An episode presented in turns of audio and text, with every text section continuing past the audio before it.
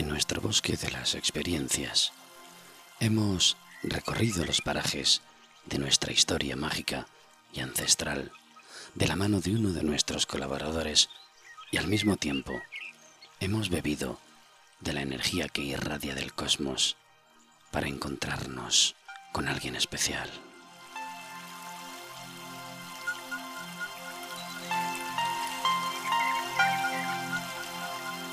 Porque tanto necesitamos saber de dónde venimos, como también necesitamos transformar nuestra oscuridad, descubriendo toda la energía, fuerza y poder que reside en nosotros.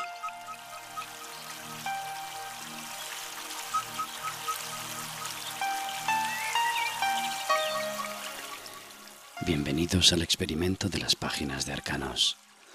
Partimos desde la ignorancia, porque ni todo es verdad, ni todo es mentira. ¿Te unes?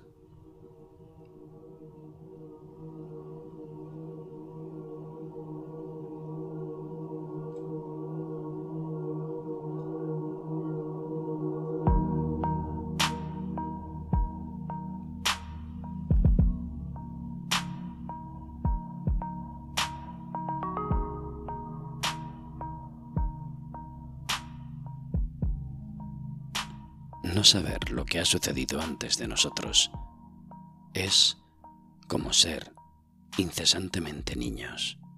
Cicerón.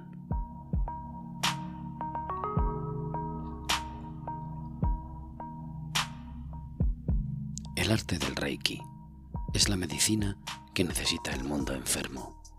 El Reiki nos enseña a volver a la fuente y nos ayuda a dejar atrás el egoísmo, la mezquindad la ira, la confusión y los miedos.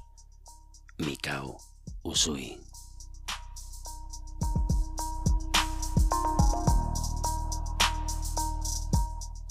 Abandonamos el bosque de las experiencias y entramos en las salas de los encuentros.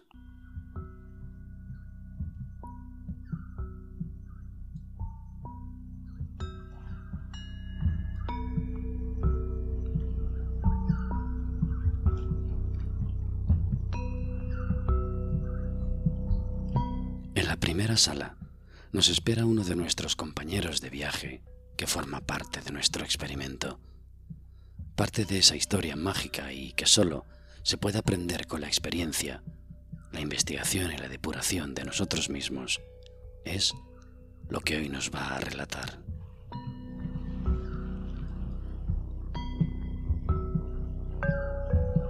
La sala se abre, la sala se cierra sobre nosotros Antonio Moreno, investigador independiente del Sendero Espiritual. Retorno a las fuentes, nuestros orígenes.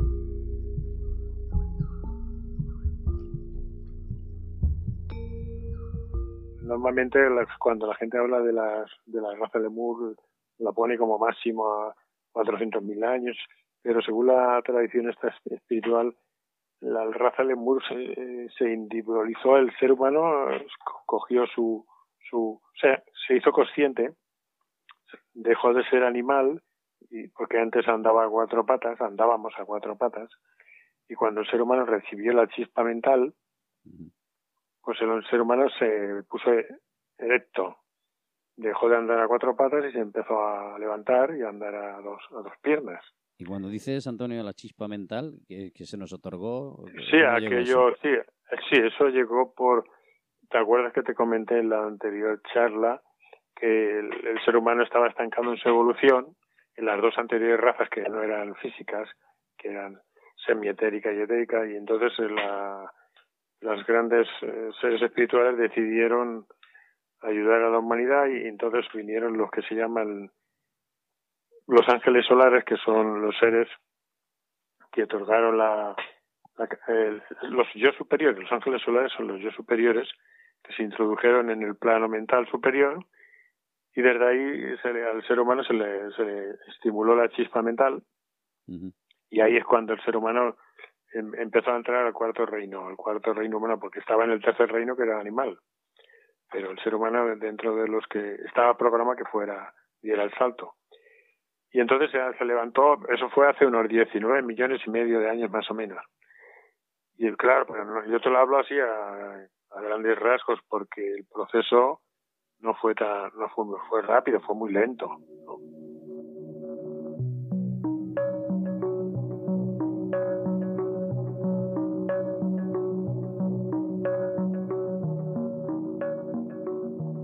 En aquella raza de Lemur el ser humano se nos enseñó lentamente a, comer, a digerir la comida, a, respirar, o sea, a respirar correctamente, porque lo que es la digestión hoy en día, lo que es automático, tú sabes que todo funciona de una forma automática, es el sistema nervioso autónomo que funciona solo, tú no tienes que intervenir. Pero en aquella época se, se nos tuvo que enseñar a, a digerir, a, aprender a digerir la comida. Porque no era una cosa automática en aquel momento. Ten en cuenta que estrenábamos cuerpo físico, entonces eh, teníamos que aprender a dominar el cuerpo físico. De hecho, la, eh, si has oído hablar de los yogas, el hatha yoga, has oído hablar del hatha yoga, es el, en realidad el hatha yoga es el dominio del cuerpo físico y ese yoga se empezó a desarrollar, o sea, en aquella época aquella humanidad era muy primitiva en comparación a la nuestra y el dominio del cuerpo físico era una tarea importante y le enseñaban los, las entidades angélicas y los maestros que vinieron. Vino una jerarquía espiritual a la Tierra, se instauró para ayudar al ser humano a avanzar eh, y se instauró el camino espiritual, pero claro, al nivel de, de aquella época y de aquella raza que era mucho más primitiva.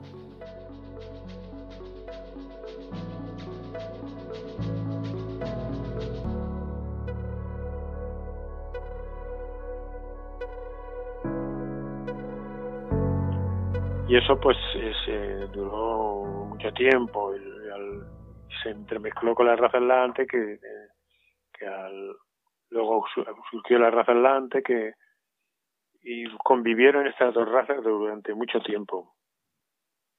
La raza atlante vino a desarrollar el concepto de emoción, que la emoción en la raza lemur no conocía las emociones, era distinto, distintivo todo la raza atlante vino a desarrollar la emoción, pero todo eso fueron largos periodos de tiempo, fueron millones de años, ¿sabes? Y poco a poco el ser humano, y los más avanzados eran los que, los más avanzados ya desarrollaban cosas más avanzadas, como ocurre actualmente. Y la raza actual en que estamos, yo te hablo a grandes rasgos para no enrollarme demasiado. La raza, la raza atlante también tuvo tecnología muy avanzada, pero a diferencia de actualmente, la raza atlante, la tecnología la entregaron los iniciados a la humanidad, no porque el ser humano, como ocurre actualmente, es desarrollar esa tecnología mentalmente, ¿no? Sino que cuatro, los que tenían ese conocimiento, desarrollaron esa tecnología, hubo edificios, tecnología, trabajaron con, los, con las gemas, rayos, rayos de energía y bueno, muchas era una civilización que alcanzó un training bastante avanzado. Lo que pasa es que ocurrió que allí es donde surgieron, se dividieron las logias luminosas y las logias oscuras. Y ahí empezó la guerra entre la luz y la oscuridad. Eso ocurrió en la, raza atlante. Se dividió. Hubo gente que con el conocimiento que recibió se dividió, se fue hacia la oscuridad y, y otros que se fueron hacia la luz. Hasta que la raza atlante tuvo que ser hundida en, la, en los océanos porque se estaba utilizando muy mal el conocimiento. Y como ese conocimiento fue entregado en aquella época, se dio cuenta que se había hecho un mal uso de él, pues eh, se decidió para la próxima raza, para esta la raza blanca, la aria, o como se decidió que el conocimiento quedaría como encriptado, guardado en simbologías, en enseñanzas simbológicamente, y solo se le entregaría a los, a los que de, verdad demostraran eh, su honradez, su valía, su, capacidad espiritual de no utilizarla para hacer daño. Y hoy en día, pues la gente que recibe el conocimiento ha sido puesta a prueba durante mucho tiempo para ser fiable de poder recibir ese conocimiento y utilizarlo correctamente.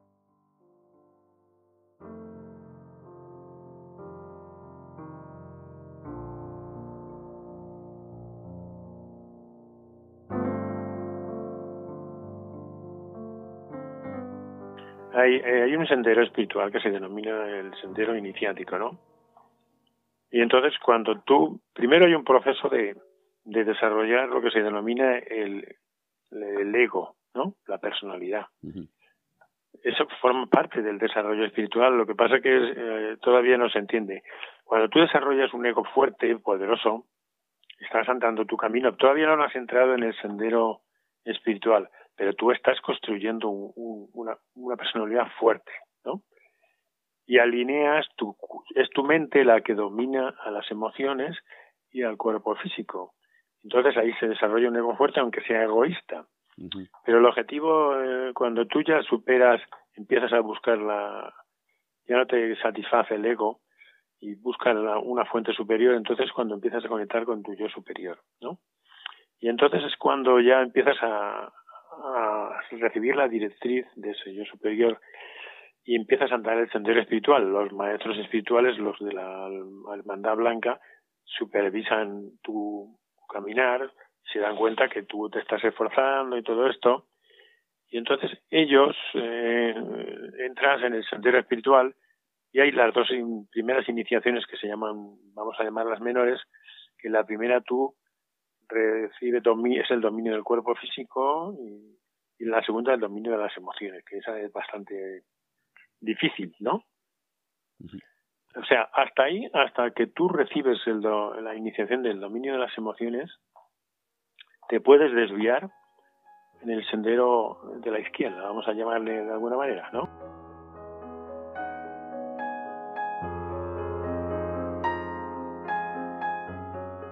Mucha gente que en realidad se está preparando actualmente para la primera iniciación porque es el ese culto, eso de cuidar del cuerpo, hacer, eh, hacer deporte, darle un buen alimento, de, comer cosas puras, comer cosas sanas, todo eso que mucha gente está preocupándose actualmente, ¿no? Eso indica que uno está eh, dominando el cuerpo físico, que no es el cuerpo físico el que te domina a ti con sus apetitos, o me entiendes, eh, que, que come lo que no debe o, no hace gimnasia. El, cuidar tu, tu cuerpo es tu templo es el que tú utilizas aquí para aprender. Entonces debes cuidarlo y debes alimentarlo bien, debes, no sé, limpiarlo, debes comer cosas sanas, beber agua pura, y bueno, todo lo que sea necesario. y, y, claro, pensamientos puros. Esa es la primera, o sea, y, ser buena persona y controlar tu, carácter forma parte de ese proceso también, no solo el, ese tipo, sino tener un carácter, por lo menos que tú controlas tu carácter, que no es. Y la segunda iniciación es el dominio de, la, de las emociones, que es mucho más difícil, porque las emociones tú sabes que es una cosa en estas, este momento en este planeta hay mucha gente, un, un 80% hay una conciencia emocional y entonces las emociones son las que te producen miedo, las que te producen ira, que tú te puedas volver muy agresivo y, y, y hacer daño a alguien, ¿no? Sí. Por eso esa el dominio de las emociones es una cosa muy mucho más difícil. Pero cuando uno alcanza el dominio de las emociones, recibe lo que se denomina la segunda iniciación, ¿no? Que es el bautismo, está simbolizado por la vida de Cristo, el bautismo en el Jordán. Eso es lo que simboliza. Y el nacimiento de Cristo en Belén simboliza el dominio del cuerpo físico. Te hablo que la, la vida de Cristo es una simbología. Simboliza cada paso lo que uno tiene que conseguir en el camino espiritual. Y cuando uno domina las emociones, quiere decir que la mente domina las emociones y domina el cuerpo físico. ¿Sabes lo que te quiere decir? Entonces es una personalidad fuerte y una, y una persona con una disciplina férrea y que, que va, se, o sea, se encarrila hacia todo aquello que, claro, y, utiliza las emociones de forma positiva y pero lo que te quiero yo decir que hasta ese momento hay posibilidad de que tú te desvíes para utilizar todo este conocimiento y este poder con una mente muy poderosa para tu beneficio personal. ¿Sabes? Hasta que no recibes lo que se denomina la tercera iniciación o la transfiguración, que es el dominio de la mente, hasta ese momento tú no formas parte, no entras en a formar parte de la fraternidad de, de luz. Por eso hay gente que en el camino este espiritual, pues antes de dar el tercer paso, la tercera iniciación, se desvía y puede desviarse, ¿no? Para utilizar esto, este poder y este conocimiento en beneficio personal.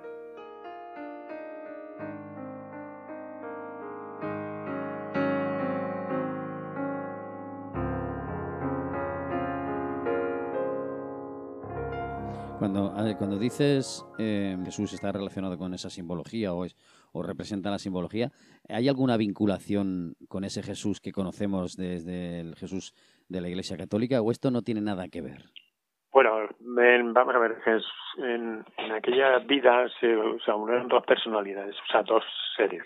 Jesús, que era un iniciado, que nació en Belén y todo esto, y que recibió entró en el sendero espiritual, estaba ya preparado, y Cristo, que es otra entidad superior, que Jesús le permitió en, determinada edad introducirse dentro de él y, hacer un trabajo de colaboración.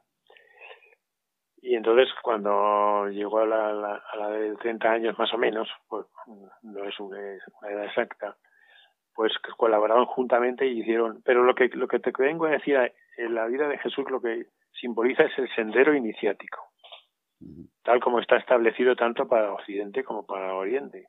Lo que pasa es que eh, Jesús vino a, Occidente y Buda vino a Oriente, ¿no? Que son un trabajo similar, pero en distintas épocas, bueno, una diferencia de 500 años. Pero son seres que están dentro de la fraternidad de luz y ellos tienen un trabajo de enseñanza espiritual para la humanidad. Pero su vida, todas las vidas de, los iniciados simbolizan el camino, el sendero.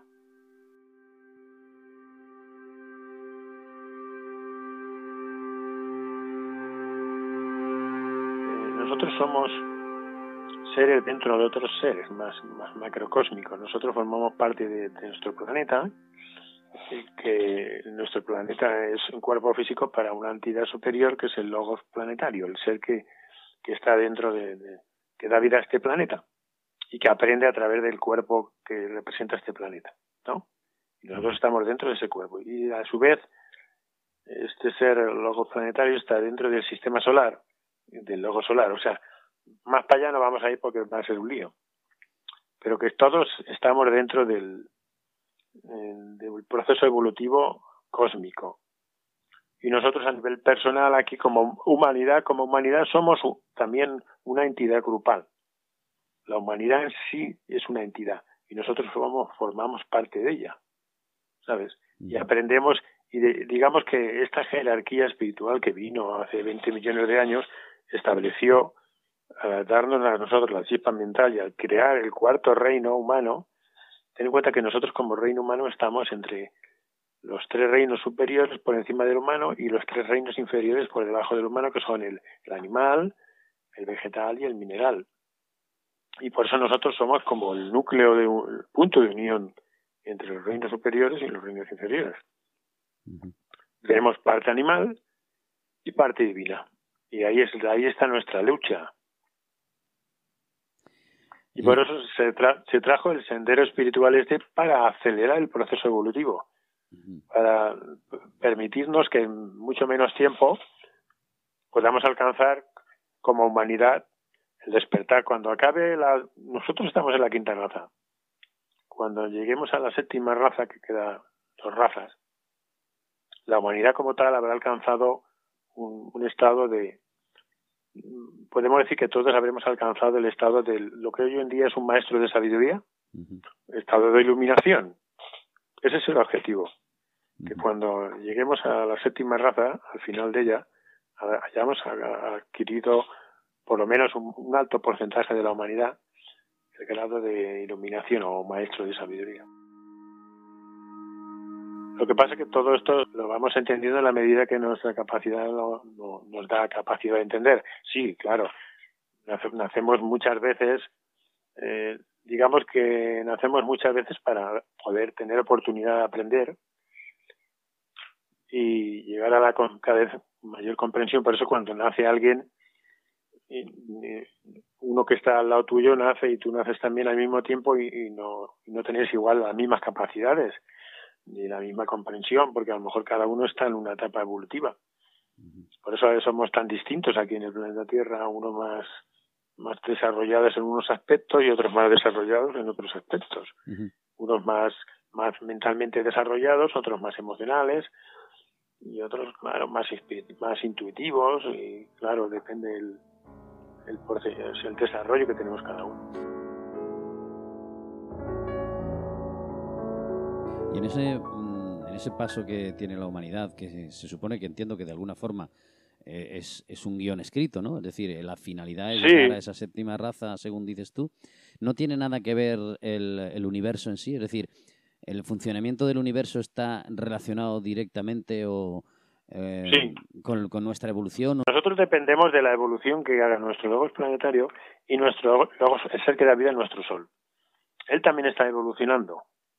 Por eso cuando se estudia todo esto, el esoterismo se utiliza la ley de analogía porque lo que es arriba es abajo. Cuando se dice lo que es arriba es abajo, quiere decir que lo que es el logo solar, lo que él experimenta y vive, a nivel nuestro también se vive, pero claro, salvando las distancias. Porque eh, lo que es ya, lo que es ya difícil de explicar y de comprender es cuando, por ejemplo, nosotros vivimos, te, voy a, te, voy a, te voy a dar el ejemplo y que cuesta comprender porque a mí me costó comprenderlo. Y claro no voy a entender que lo, digas en un programa grabado y, la gente lo entienda a la primera. Ni a la primera ni a la segunda sino después de, de bastante trabajo. Pues nosotros vivimos en aquí en, los, en siete planos de evolución no creo que te lo expliqué una vez. El sólido el físico el astral o el emocional que es lo mismo el mental el búdico, que es donde está la intuición, el átmico, que es la voluntad divina, el monádico, que es donde están nuestras chispas espirituales, y el ádico. Son siete planos.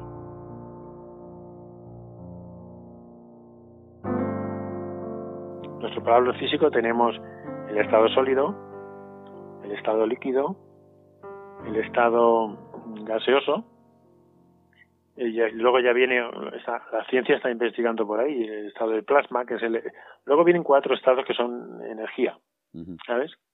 Bueno, porque podríamos decir que el estado del plasma está dentro del elemento aire, ¿no? Sí. Que es el cuarto elemento. Y luego ya viene estado, ya le llaman, los científicos le llaman, al, al plasma le llaman como gas caliente, ¿no? Que es en realidad lo del aire. Luego ya vienen tres estados más que son que se le llaman, eh, bueno, los científicos creo que le llaman estado de los fiones y luego los finiones, no me acuerdo, y super sólidos. Pero bueno, son nosotros le llamamos el, cuarto estado le llamamos semietérico, etérico, subatómico y atómico. ¿Sabes? Esos son los, los siete estados que son siete, vamos a llamarle, pueden ser siete dimensiones dentro de nuestro plano físico y luego en el plano astral son siete subplanos. Nosotros lo denominamos subplanos. Siete subplanos. Cada plano tiene siete subplanos. ¿Sabes? Está dividido en siete. Los, tenemos los cuatro inferiores, que son los más densos, como son el sólido, el líquido, gaseoso y el aire, ¿no? Son los más, los más densos. Y luego los últimos, los tres superiores son los más sutiles, es como tu cuerpo físico, ¿no? Tu cuerpo físico tiene lo mismo, ¿no? El sólido, tu, cuerpo, los líquidos que tienes, los gases, cuando fermenta la, parte tienes gases, y el aire, ¿no? Pero luego también tienes el, tres estados de la de energía etérica. Pues el cuerpo etérico es el que da energía a nuestro cuerpo físico. Pero tenemos tres mm, densidades de cuerpo etérico. La más la parte más sutil la tenemos desde la parte de la cabeza hasta lo que es el cuello. La parte ya es un poco más densa, desde el cuello hasta, hasta aquí, hasta el diafragma.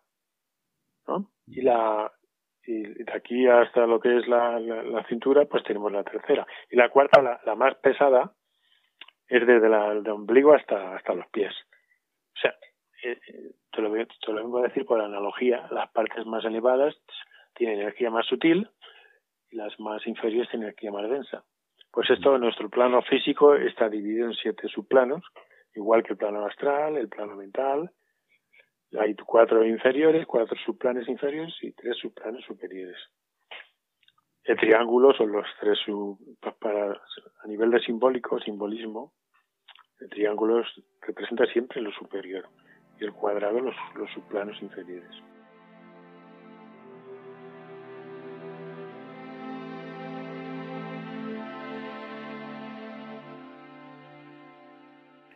Primero, eh, los, tres cuerpos que no somos nosotros, que creo que te lo dije una vez, los cuerpos son entidades elementales que, pertenecen a cada reino, al reino, o sea, al, elemento tierra, al elemento agua, al elemento fuego.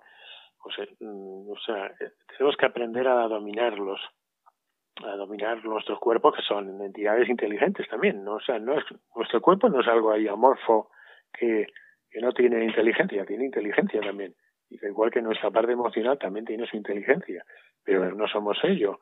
Claro, lo que pasa es que nosotros estamos tan identificados con nuestro cuerpo, con nuestras emociones, con nuestra mente, creemos que somos nuestras ideas y todas estas cosas. Es el asunto de la propiedad. Hasta que no nos damos cuenta que no somos nada de eso, pues ahí estamos atrapados. Cada cuerpo te nos atrapa con su cosa, con, por ejemplo, las emociones son los deseos. El cuerpo emocional también se denomina el cuerpo de los deseos. Nuestro cuerpo de deseos es siempre, nunca satisfaces porque siempre está deseando cosas. Que, deseo esto, deseo aquello, y cuando le satisfaces un deseo, luego quiere otro. Nunca tiene bastante. Claro, ¿quién domina el cuerpo de deseos? La mente. La mente es la que al final tiene que dominar al, al cuerpo de deseos porque el cuerpo no, no terminaría nunca. Y por eso es la mente con su poder la que denomina las emociones y al cuerpo físico y al final se desarrolla un ego, que es el que tiene el poder de dominar a esos dos cuerpos inferiores. Pero luego el alma es el que tiene que dominar al ego.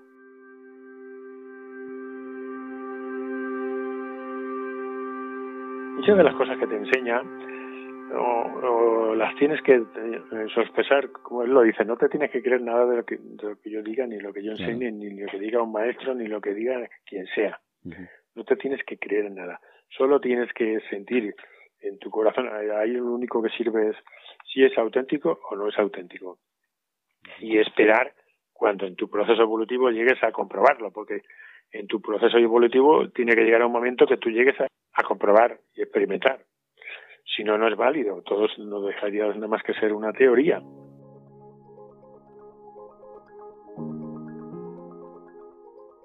Cada plano tiene sus, propios espejismos, sus propios autoengaños.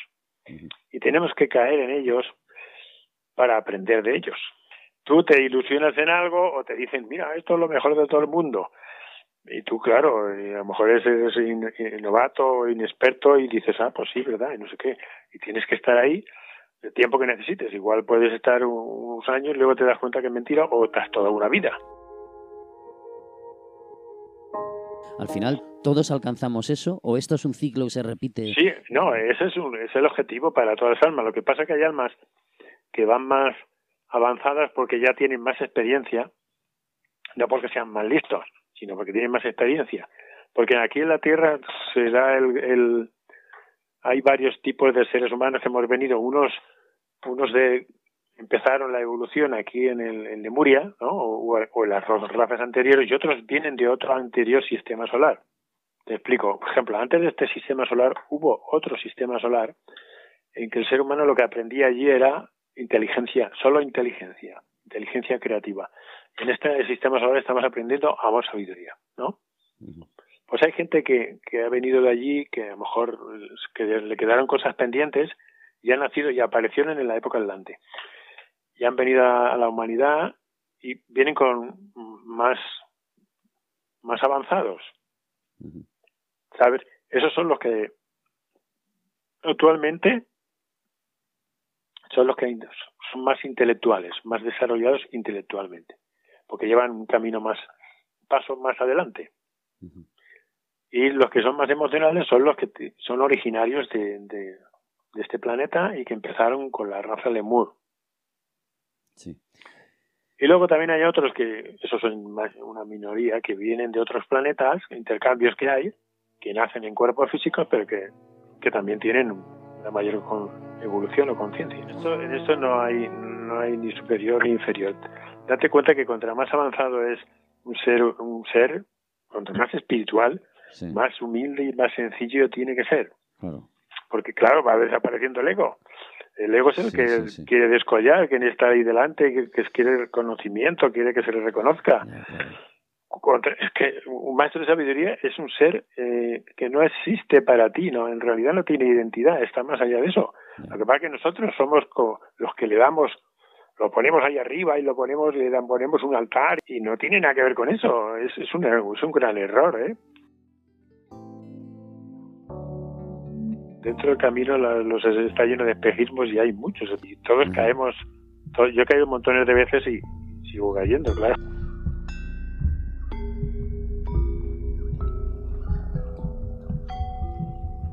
Antonio nos deja con esos fragmentos de esa historia hecha de razas, evolución, cosmos, soles. Una historia en la que seguimos inmersos en busca de ese estado cósmico que acaso nos convierta en... Gracias, Antonio. Volveremos a encontrarnos.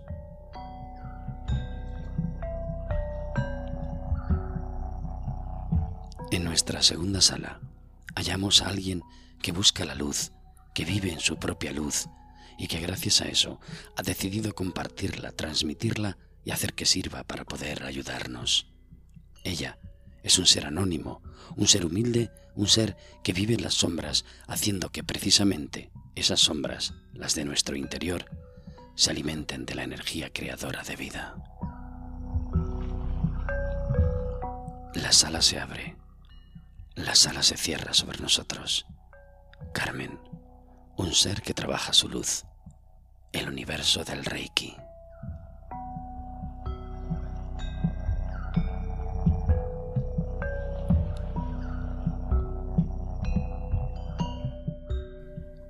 Pues bueno, eh, yo a través de una amiga, eh, pues le pregunté que, bueno, en qué consistía, eh, vamos, que me explicara un poco de Reiki, porque yo sí que había oído hablar de él, entonces era pues como que sentía la necesidad de poder de poder descubrir algo más sobre sobre esto, sobre este tema, ¿no? Sobre la energía, sobre eh, cómo, pues bueno, cómo fluye la energía, cómo, cómo se utiliza esta energía para la sanación, de dónde viene, en fin.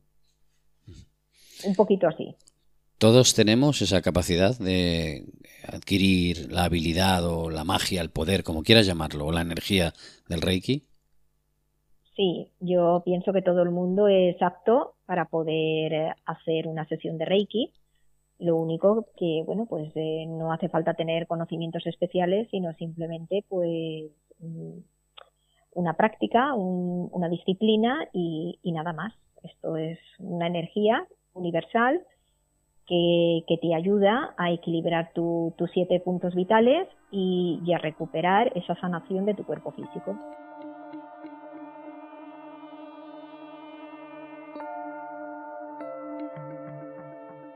¿Es necesario entonces tener un determinado estado, una predisposición, una cuestión de fe, un estado de conciencia?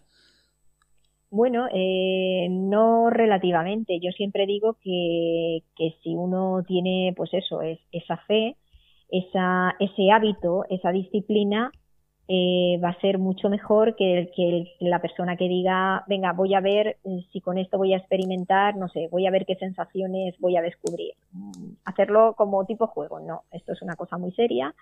Esto para mí es pues una terapia que he visto que ha sido reconocida también y, y para mí es, un, es una sanación, una sanación en, en los siete puntos vitales de la persona.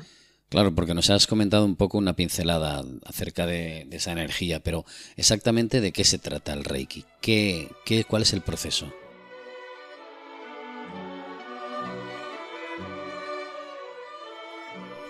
Pues bueno, todo el mundo está claro que hoy con Google todo el mundo busca lo que es Reiki y está claro, Reiki es una filosofía china, energía vital universal.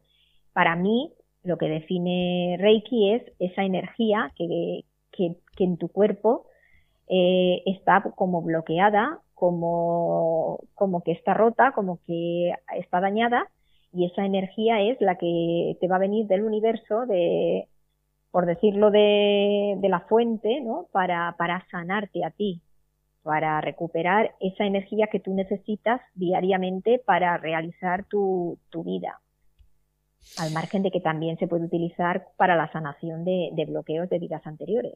Cuando tú te dedicas o practicas el Reiki, ¿qué haces? ¿Haces un ritual determinado? ¿Cuáles son los pasos?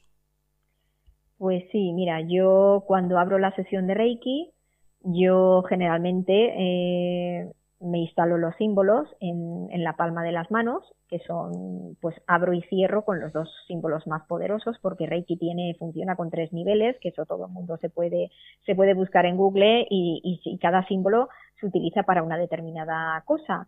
Yo no, no protejo el espacio porque es lo que te digo, que yo viene muy inculcado esa fe, esa esperanza en mi corazón, esa fuerza de decir no necesito sellar el espacio donde voy a hacer esa sesión porque es un canal que yo voy a abrir de luz blanca. Entonces, eh, todo lo oscuro que pueda haber eh, circulando en esa energía no va a ser bien recibido.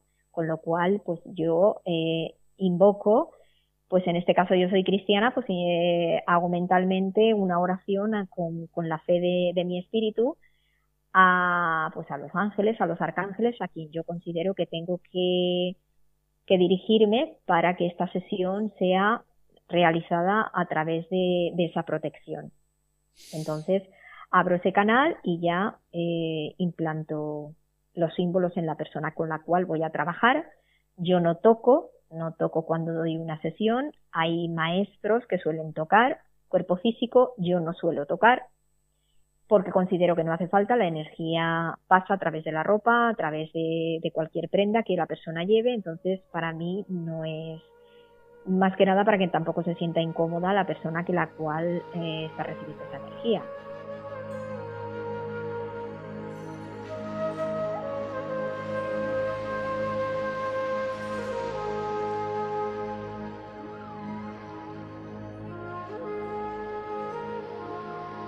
Sí que es verdad que a veces toco un poquito cuerpo físico, pero porque me hacen rozar eh, prácticamente esa persona, porque allí hay un, daño, hay una sanación más profunda, hay un bloqueo que necesita pues eh, aplicarse más directa. ¿Y tú qué sientes cuando estás haciendo esa práctica? Pues yo siento mucha paz, es decir, yo tengo unos, una serie de, de, emociones que, que yo cuando doy el reiki, pues siempre le, le, digo a la persona que no se asuste si me ve bostezar, si me ve eruptar, si me ve incluso romper a llorar, si toso, eh, si hago cualquier cosa que, que, no, que para esa persona le esté en ese momento, uy, ¿por qué, está llorando Mari Carmen? ¿Por qué, por qué está bostezando? ¿Por qué está suspirando? ¿Por qué, por qué tose? yo me encuentro perfectamente, no tengo nada físicamente dañado, sino simplemente estoy sacando de su cuerpo físico, su cuerpo emocional y mental mm, de esa persona todos los bloqueos y todo el dolor que en ese momento le esté haciendo daño a su cuerpo físico. Entonces, pues es una, es una forma de, de sacar, de arrancarlo de soltarlo de esa persona y yo evidentemente no me lo puedo quedar, con lo cual tengo que expulsarlo. Pues ¿cómo lo expulso? Pues a través de, de un bostezo, de un erupto, de una lágrima, de un romper a llorar, de, de un golpe de tos. Eso significa, eso es muy bueno porque esa energía ha actuado como un rayo láser a ese bloqueo que a ti emocionalmente te estaba eh, haciendo daño. porque el cuerpo físico enferma cuando el astral se rompe. Entonces, partiendo de ahí, yo voy a trabajar con tus dos cuerpos, con el cuerpo físico, ¿dónde voy a llevar yo la energía? Al cuerpo físico de esa persona, pero ¿dónde más? Al cuerpo emocional y mental, ¿de dónde? ¿De quién? De tu vida presente y de tu vida pasada. O sea, yo voy a trabajar con el presente y el pasado. De esos bloqueos que tú conscientemente no estás siendo consciente, no recuerdas, y yo voy a llevar esa energía, la voy a canalizar para romper esos bloqueos. ¿Cómo te lo saco a ti? Pues a través de todos estos síntomas que te acabo de, enumerar. Que yo perfectamente, mi cuerpo físico acaba esa sesión y yo estoy normal, o sea, me seco las lágrimas, comentamos la sesión y a mí no me pasa absolutamente nada.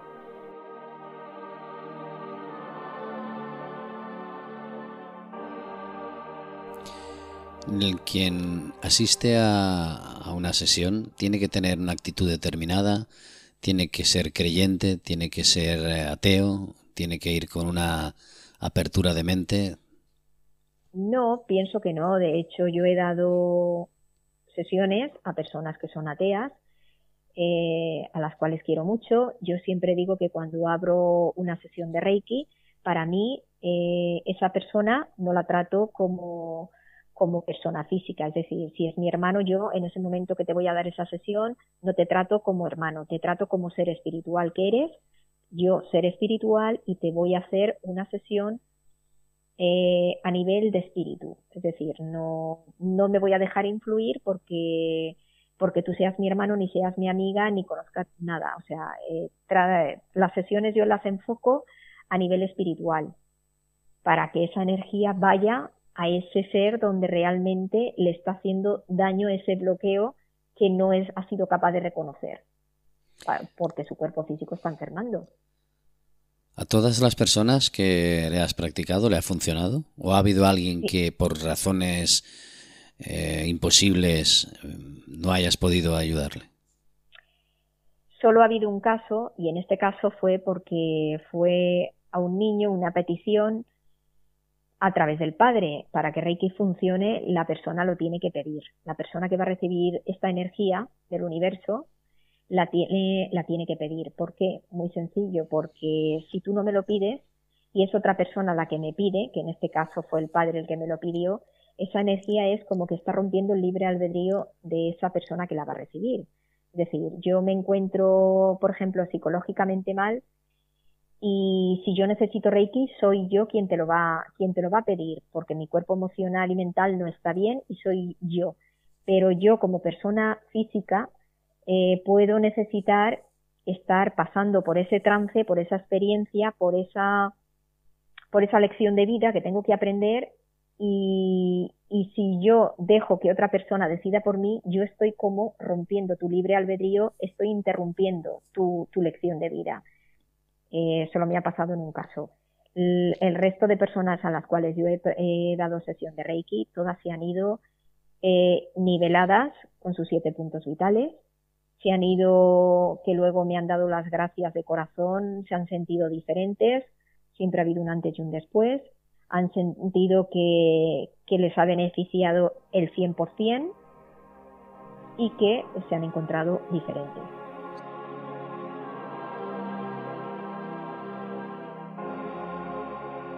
¿Tú te has aplicado a ti misma ese Reiki?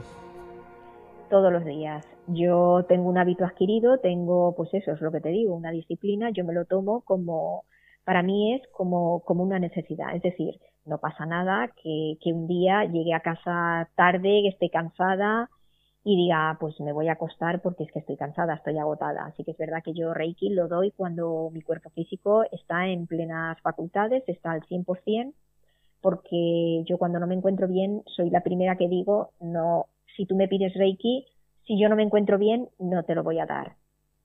Voy a esperar a que mi cuerpo sane, mi cuerpo esté al 100% para yo darte a ti Reiki. ¿Por qué? Porque yo lo que voy a hacer es sanar tu cuerpo físico, emocional y mental. Si el mío no está bien, no está equilibrado, no, no me encuentro equilibrada, no te voy a facilitar esa energía que yo canalice no la vas a recibir tú el 100% pura. Entonces, Eh, yo para hacerlo tengo que encontrarme yo bien emocionalmente y físicamente para aplicarla. Has hablado de una disciplina. La disciplina consiste en practicar constantemente, realizar determinadas tareas, adquirir ciertos hábitos. Eh, vamos a ver, eh, digo disciplina porque yo es lo que lo que te decía anteriormente.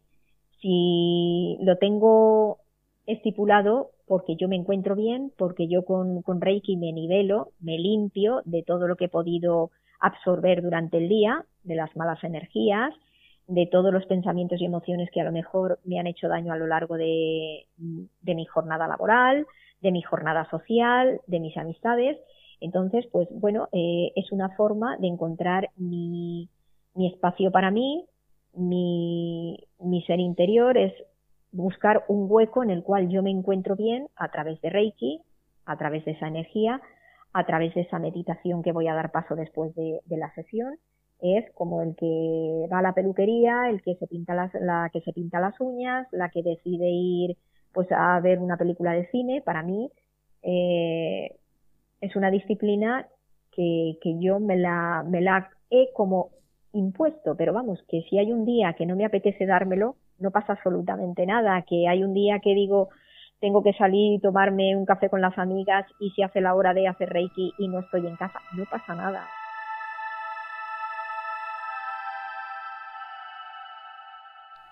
que Reiki pues lo puedo hacer a cualquier hora del día, lo único que pasa, yo me, busco un horario en el cual yo voy a estar relajada, mi jornada laboral se ha completado y, voy a estar completamente, exclusivamente, ese, ese, esa hora que yo utilizo para Reiki, para mí, para nivelarme, para hacer esa meditación, para, para hacer que esa energía me limpie, me depure, me sane, me equilibre, me, me dé esa fuerza vital que, me va a hacer continuar a lo largo de mi, de mi camino. Y en tu experiencia a la hora de practicar eh, Reiki y mm, dárselo o aplicarlo a los demás, ¿qué has aprendido? ¿De qué te ha servido? ¿Qué conocimientos has adquirido o qué cambios han habido en ti? Pues cambios han habido muchos, porque yo pues he sido siempre una persona muy temperamental, he tenido una juventud con mucho genio, con mucho...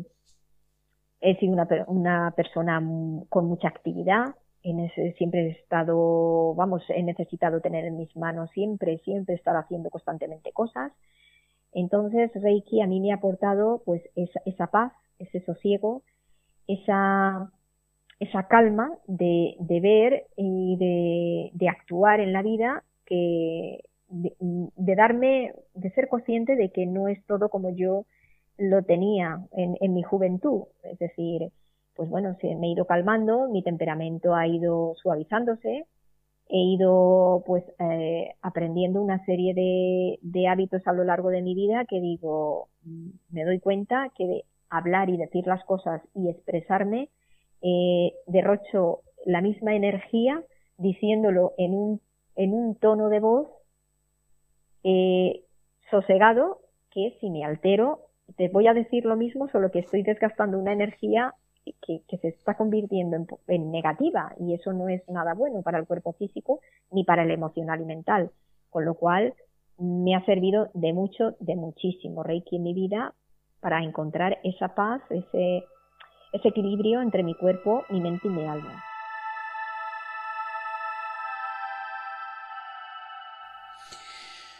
Y actualmente, tal y como está la situación, eh, supongo que también te habrás aplicado Reiki a ti y en la medida de lo posible, pues eh, dadas las circunstancias, no sé si habrás podido aplicar Reiki a, a, muchas personas debido al tema, pero ¿qué sensaciones tienes de todo esto? ¿Qué te transmite? Sí, yo he seguido dando Reiki a las personas que me lo han pedido, a pesar de que estamos en una plena pandemia siempre con pues unas medidas de, de, seguridad, por decirlo de alguna forma, es decir, pues bueno, pues siempre limpiando, desinfectando, eh, pero vamos, el espacio eh, donde yo lo realizo es con los mismos mm, las mismas cosas, es decir, si yo tengo que encender una vela la pongo, si yo tengo que quemar un incienso lo quemo, si yo tengo que tumbar a la persona pues en una camilla la tumbo Es decir, que yo, pues bueno, eh, la energía va a llegar igual. Eh, la pandemia, pues bueno, no, no creo que me haya mm, que me haya afectado a, a, dar las sesiones de Reiki porque la persona está con, sus con su mascarilla puesta, si es libre de podérsela quitar, yo le digo que a mí no me molesta, eh, no estoy trabajando, como se suele decir, como, como puede estar un médico en una operación, entonces, pues bueno, eh, puesto que no toco cuerpo físico, no va a haber un contacto, con lo cual, eh, pues eh, pienso que, no va a haber un contagio de ninguna clase. Sí que es verdad que cuando entran, pues eh, yo les pongo el gel en las manos y ya pues lo típico, ¿no? Que se hace en la pandemia, estar un poco desinfectado, nada más.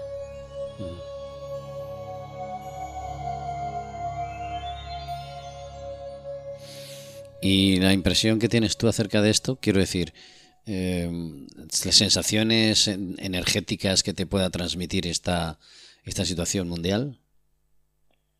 Pues al principio pues me generó un poquito, me empezó a generar un poquito de, ansiedad, de, incertidumbre, de decir, bueno, ¿qué está pasando? Me están privando de mi libertad, es, es la sensación de ahogo, de decir, no puedo salir a la calle, eh, hay un toque de queda mundial, todo esto pues me produjo pues una sensación de que bueno esto es una obra de teatro una película no que está pasando en el siglo que estamos dónde hemos llegado pero luego, cuando ya vi que esto podía perjudicarme en mi campo emocional, dije, no, tienes que cambiar el chip, Mari Carmen, tienes que, que bueno, darte Reiki, trabajar y pedir en, esa energía vital para que llegue donde tenga que llegar a nivel mundial y, bueno, y, colaborar eh, así dentro de las medidas que, que, yo pongo con mi pensamiento y, y mis sentimientos, nada más. Y todo esto, eh, Carmen, te lleva hasta algún lugar determinado a nivel trascendental. Es decir, cuando entras en conexión con esa energía, eh, esa Carmen evoluciona, eh, va hacia algún fin, hacia algún lugar. Pues mira, sí, yo cuando abro Reiki, pues es lo que te digo, al principio en, tardo un poquito en canalizar la energía, pero al final siempre intento, eh, al final acabo de ver la energía, eh, entra como luz azul, después canalizo la violeta, que es la que hace la transmutación de todo lo negativo que tiene esa persona en positivo. Entonces, eh, esa canalización pues hace de que a su vez eh, entre en ese canal pues mm, Claro, es que yo el Reiki que doy es un poquito más también espiritual, entonces eh, entra ahí también en juego la mediunidad con la cual yo estoy capacitada para hacerlo. Y en ese momento, cuando yo abro ese canal de luz, incluso puedo llegar a entrar eh, como en un pequeño trance en el cual eh, noto que, que, hay una energía superior, hay unos seres más evolucionados en, en la sesión y puedo recibir eh, y canalizar unos mensajes eh, de los guías espirituales con, de la persona que estoy tratando. Entonces, pues eso, eso es muy bonito porque, bueno, es lo que te digo yo. Si esa persona tiene una dolencia, por ejemplo, en, en una rodilla, pues es como que, que, a mí me indican que mis manos tienen que trabajar más en esa rodilla. Yo no conozco a esa persona, no conozco particularmente a la persona que voy a hacer la sesión. Lo único que es lo, lo que te digo es como que mi intuición me dice tienes que trabajar, Mari Carmen, en la rodilla derecha. Esa intuición yo la, la considero a la canalización que yo hago de los guías espirituales que esa persona lleva en ese momento. Y nos has hablado al principio de desbloquear eh, a la persona, desbloquear pues sus energías o, determinados procesos personales que no ha superado. ¿Qué, qué, haces en ese sentido con el Reiki? Pues mm, es la imposición de manos, ¿vale? Yo, es lo que te he comentado, viene un poco vinculado a la pregunta anterior que me has hecho. Yo cuando pongo la imposición de manos, yo cuerpo físico es lo que te he dicho en todo momento, no toco, a mí pues me hacen trabajar eh, con una determinada posición de las manos. Es mm, como que la energía sale cuando ellos quieren que, la, que la luz violeta llegue a un punto determinado del cuerpo físico de esa persona, que es donde más dolor va a estar, donde va a tener ese, esa sanación, pues yo pongo una imposición de manos diferente a la que se suele poner eh, en Reiki. Eh, me guían ellos, es por, por para que nos entendamos, para que las personas que me oyen entiendan que me hacen trabajar a través, yo siempre pongo el mismo ejemplo, Mari Carmen, en ese momento cuerpo físico es un cable de antena donde tú que estás tumbado, que estás recibiendo, eres eh, el enchufe con la conexión del el universo, de esa energía que te va a sanar, que va a pasar a través de mí, que soy ese canal, ese cable y va a llegar a ti. Con lo cual me indican en todo momento cómo tengo que poner la imposición de manos Incluso puedo llegar a mover eh, mis manos en, círculos, una mano a la derecha, la otra a la izquierda. Eso significa que los sacras, como están descompensados, arreglo a como tú necesites esa energía para cargarte esos siete puntos vitales, a mí me van a decir, yo voy a intuir cómo tengo que trabajar tus sacras a nivel, a nivel de energético. Aunque nos has dicho que no queda nada dentro de ti luego, porque lo expulsas todo, ¿ha habido algún momento en que te haya resultado complicado deshacerte de determinadas, llamemos, energías oscuras que puedas haber encontrado en alguno? No, simplemente mm, hubo una vez que es verdad que como lo mío va unido a una mediunidad que, que yo trato, los espíritus, sí que es verdad que en una de las sesiones que estuve dando, pues se manifestó pues un, espíritu, ¿vale? Que, era fumador. Es un espíritu de un señor mayor que acudió a la sesión porque ellos acuden al canal de luz que yo abro, es un canal de luz blanca que une el universo con, la madre tierra, o sea, con, con esta dimensión. Entonces sí que es verdad que en esa sesión pues yo empecé a toser, a toser, a toser, a toser, de una forma que yo dije, bueno, pues como no dejé de toser, pues eh, Mm, eh, voy a tener que interrumpir la sesión de Reiki y era porque, bueno, pues en ese momento tenía allí pues una visita, ¿no? De, de una persona que era muy fumadora.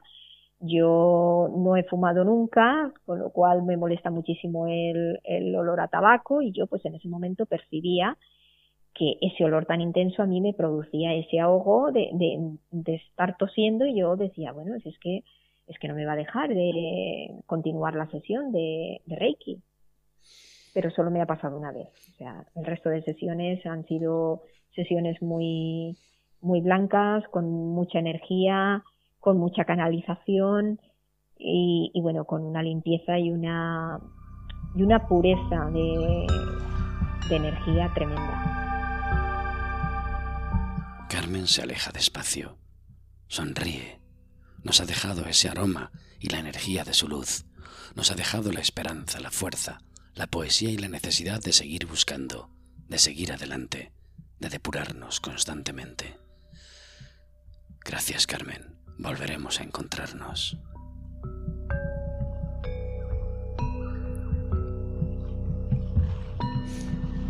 Salimos de las salas de los encuentros y volvemos a perdernos en el bosque de las experiencias. Nuestro viaje prosigue en busca de aquellos que, conocidos o no, famosos o no, están en el camino de algún misterio. Nos ofrecen caminos, alguna revelación, algún cambio, cuestiones, temas, experiencias, sabidurías, conocimientos que quieren proponernos.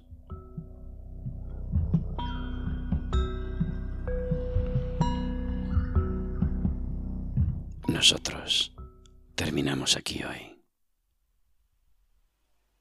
Podéis encontrarnos en Facebook, en el correo las páginas de arcanos.outlook.es o en algún rincón del bosque de las experiencias. El experimento de las páginas de arcanos. Partimos desde la ignorancia, porque ni todo es verdad, ni todo es mentira. ¿Te unes? Hasta el próximo viaje.